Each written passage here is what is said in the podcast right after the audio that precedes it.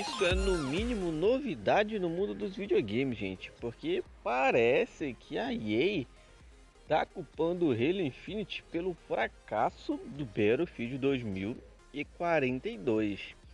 Essa, olha, eu nunca vi, acho que nada igual assim, mas notícia lá do meu Xbox diz que o jornalista Tom Henderson conseguiu aceder, eu acho que acesso, né, exclusivamente a essa informação do portal Xfire, disponibilizado algumas frases interessantes sobre a conclusão que a Electronic Arts tirou a respeito. Ela disse assim, abre aspas, não conseguimos corresponder às expectativas dos nossos jogadores e obviamente nossas também. Disse Niele.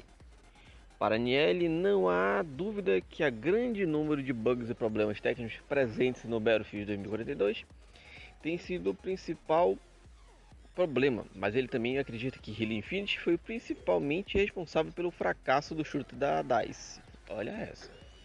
Niele reconhece que a estreia do multiplayer gratuito de Halo Infinite os pegou de surpresa e jogou contra eles, já que o título da 343 oferecia uma experiência muito mais polida do que o Battlefield 2042. É só você fazer um jogo melhor, né, gente? É simples.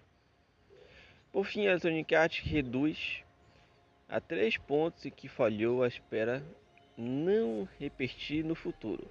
Bugs e desempenhos, design no jogo e escolha de recursos que o jogo não foi ajustado às expectativas dos fãs.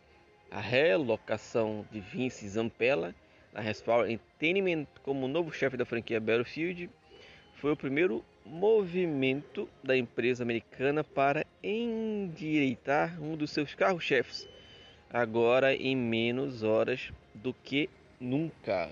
É, normal, né? Isso deve acontecer.